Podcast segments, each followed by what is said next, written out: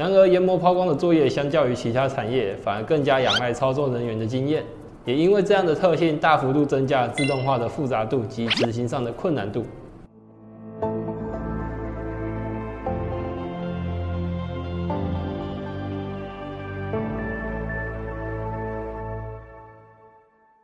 嗨，大家好，我是 Frank，欢迎收看研磨大问答。在这个系列呢，我们会讲解在网络上收集到的有关研磨的各种疑问和知识，或是整理观众们在留言区写下的提问，将其分析整理来替各位研磨人解开在做研磨抛光时可能会遇到的疑难杂症。今天的主题是自动化抛光的挑战。因应着工业四点零以及人力短缺的情况下，研磨抛光这项工作由于需要耗费大量的人力，因此也顺理成章的朝自动化这个目标迈进。然而，研磨抛光的作业相较于其他产业，反而更加仰赖操作人员的经验。也因为这样的特性，大幅度增加了自动化的复杂度及执行上的困难度。那究竟要如何解决这样的问题呢？待会我们将会为各位仔细的梳理自动化抛光的问题，主要可以从三个方向出发。首先是硬体设备，一般来说会选择使用自动化专用机或是机械手臂。机械手臂的优势在于它的灵活性高，可配合多种样式的工件。但是进行研磨时，本身有存在一定的机械公差，不易克服。而专用机虽然能加工的样式较为局限，但成品的精度比较高，相对比较适合少样大量生产的样式。再来是以软体程式的角度出发，我们同样以机械手臂及专用机来区分。机械手臂的话，虽然理想上可以适应多种工件的加工，但是程式的编程需要同时具备加工经验及程式编程能力的工程师，这部分是最为困难的。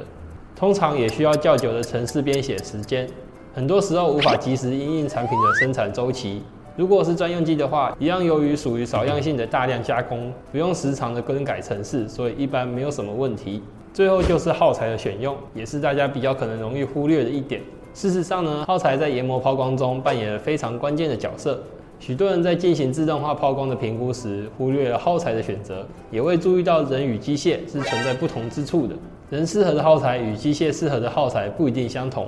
某些耗材呢，人可能无法使用，但给机械使用的话，反而可以发挥出极大的效果。所以呢，我们应该也要注意，目前使用的耗材是否适合现在的硬体设备。